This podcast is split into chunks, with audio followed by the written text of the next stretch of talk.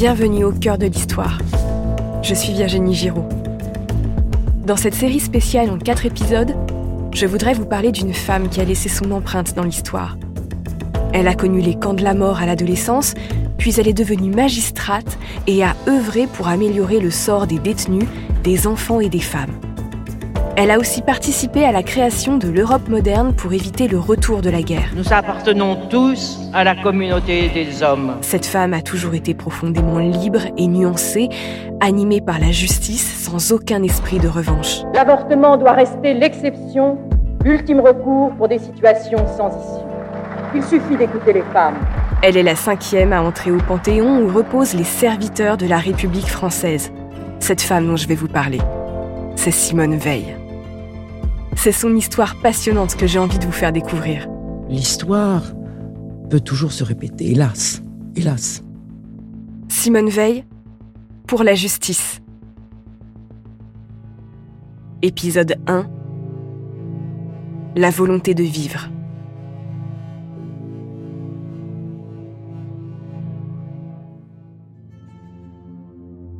Nous sommes à Nice le 30 mars 1944. Simone Jacob a 16 ans. Elle rêve déjà de faire du droit et vient de passer les épreuves anticipées du bac.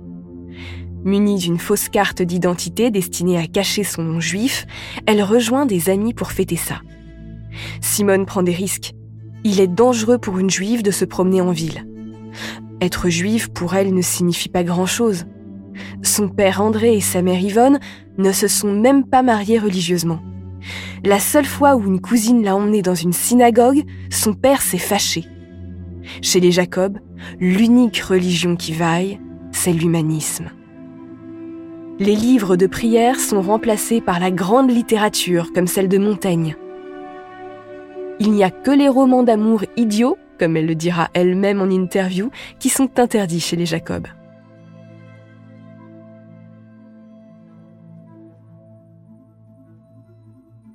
Depuis 1940, le gouvernement de Vichy a fait passer une série de lois qui rejettent les juifs, y compris les juifs français, à la marge de la société. Ils n'ont pas le droit de travailler dans l'administration, par exemple, et d'autres métiers, comme celui d'architecte, celui du père de Simone, sont réglementés. Dans les faits, André ne trouve plus de travail et la famille Jacob vit modestement. Mais l'amour ne manque pas ni dans le couple, ni entre les quatre enfants, et cette période ne semble pas si sombre à Simone, la petite dernière de la fratrie. À partir de l'automne 1943, les Allemands commencent à traquer les Juifs sur la côte d'Azur. C'est dans ce contexte que la famille Jacob se procure de faux papiers d'identité. Simone, sa sœur Madeleine, surnommée Milou, son frère Jean et leurs parents deviennent les Jacquiers. Mais le 30 mars 1944, Simone est arrêtée lors d'un contrôle de rue. Quelques heures plus tard, ses parents, sa sœur et son frère sont aussi écroués. Seule sa sœur Denise, engagée dans la résistance, est toujours libre à cette date.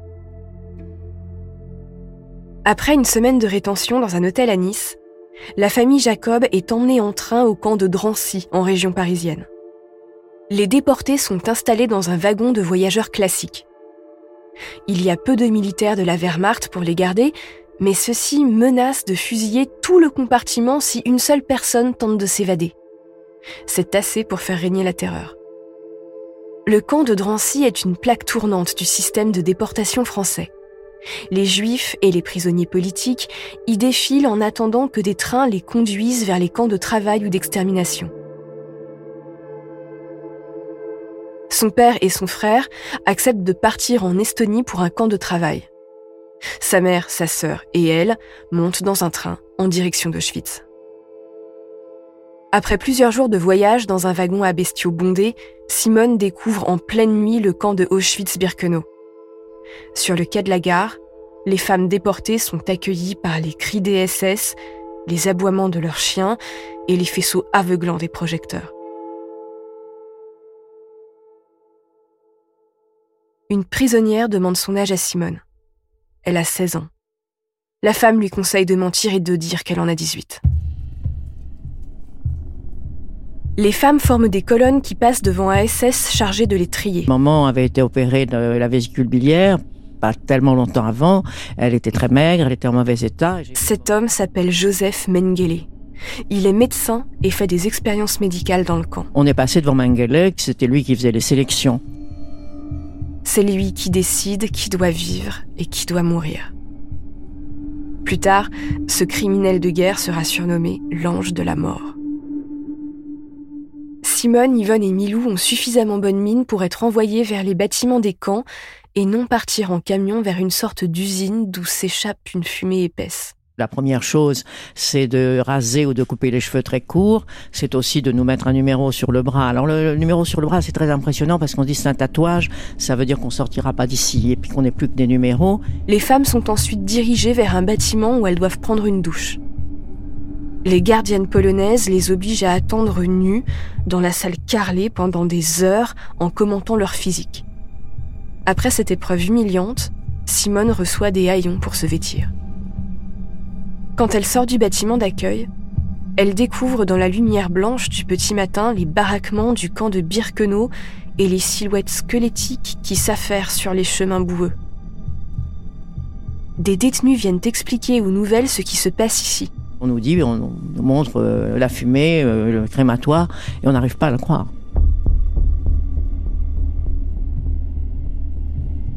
Humiliation, coups, manque de nourriture, et puis les fours crématoires pour les personnes jugées inaptes au travail.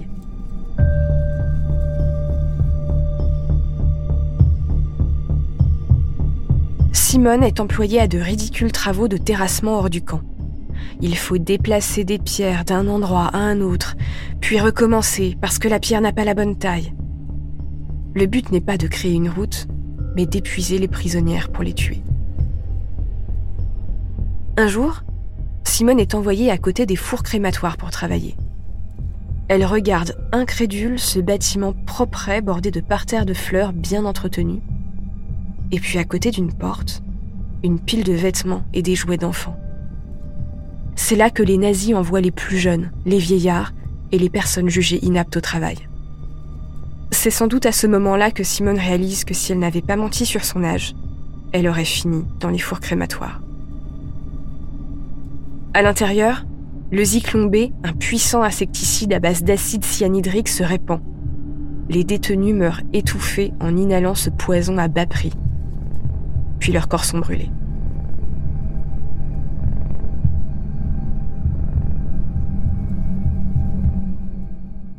La solution finale fonctionne avec l'efficacité d'une usine bien rodée. Il faut tuer vite, à bas coût et faire disparaître les cadavres pour que le monde ne sache jamais. Elle est organisée en toute discrétion et bien dissimulée aux yeux de la Croix-Rouge. Quand cette organisation demande à visiter des camps pour s'assurer qu'il n'y a pas de crimes de guerre, les nazis l'envoient dans leur camp de concentration témoin, à Theresienstadt en Bohème-Moravie, l'ex-Tchécoslovaquie. Dans les camps, une capot polonaise la remarque. Cette gardienne de camp, une ancienne prostituée, est connue pour sa perversité. C'est une femme belle et brutale, soucieuse de plaire à ses employeurs nazis, et quelque chose chez Simone l'interpelle. Elle lui dit qu'elle la trouve jolie et veut lui donner une chance de rester en vie. Du haut de ses 16 ans, Simone a le courage de négocier. Oui, elle m'a sauvé. Elle a sauvé aussi ma mère et ma sœur parce que naturellement, euh, nous étions toutes les trois entrées dans le camp, ce qui était assez exceptionnel. Euh, la plupart de mes camarades qui avaient le même âge que moi, leur mère euh, n'est pas entrée dans le camp. Nous nous sommes restés ensemble. Et naturellement, quand elle m'a dit, je vais t'envoyer dans un commando, dans un petit camp à côté où tu seras, tu auras des chances de survivre. Et je lui ai dit, nous sommes trois, nous partirons toutes les trois. En juillet 1944, les femmes Jacob sont transférées à Beaubrec. L'hiver a commencé et l'armée rouge avance vers l'ouest.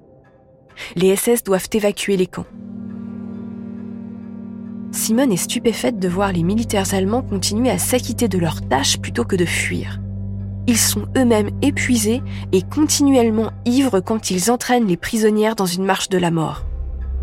Le but de cette randonnée morbide est simplement de tuer des déportés d'épuisement. Après 70 km de randonnée dans un froid polaire, les survivantes montent dans un wagon de marchandises sans toit. Des villageois les prennent en pitié et leur lancent de l'eau et du pain. Les convois passent par Mauthausen, Dora et enfin Bergen-Belsen. Dans ce camp, les derniers détenus en vie ressemblent à des cadavres. Les nazis affament littéralement les prisonniers. Un jour, ils distribuent même du pain garni de bris de verre pour tuer les plus affamés ceux qui n'ont pas le courage de résister meurent d'hémorragie interne. Les femmes Jacob tiennent bon, mais Yvonne, rongée par le typhus, est déjà aux portes de la mort. Le 15 avril 1945, le camp de Bergen-Belsen est enfin libéré par les troupes alliées. Yvonne vient de mourir et Milou est malade.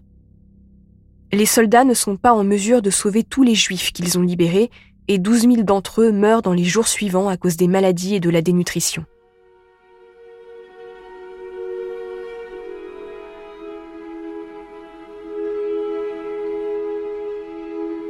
Simone et Milou rentrent en France en mai 1945.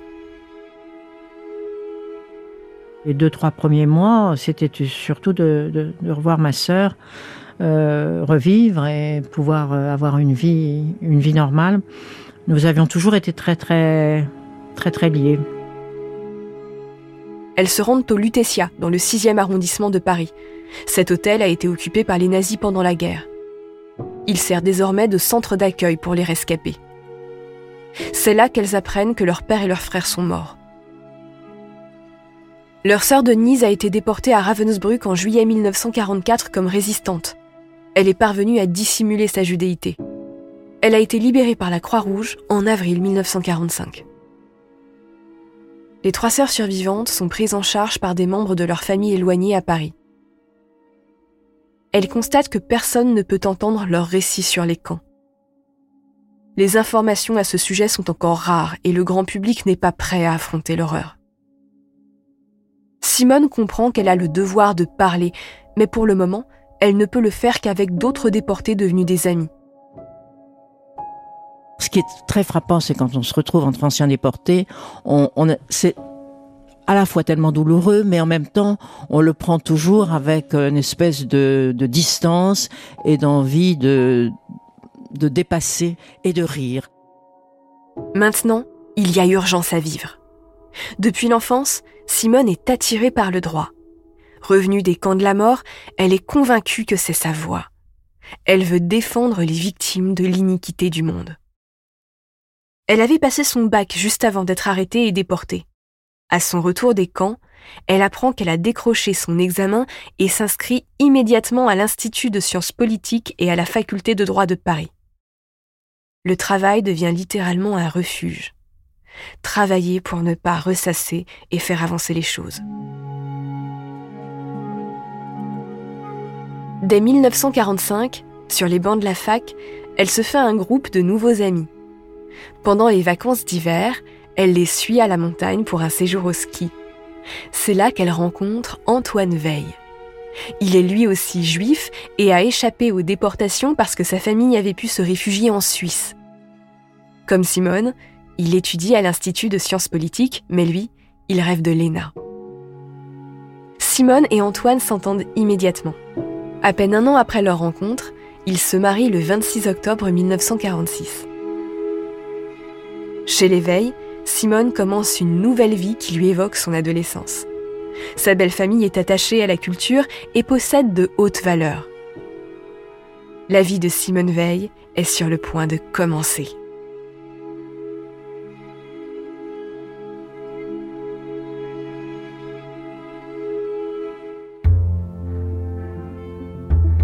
Pour connaître la suite de ce récit consacré à Simone Veil, rendez-vous sur votre plateforme d'écoute préférée.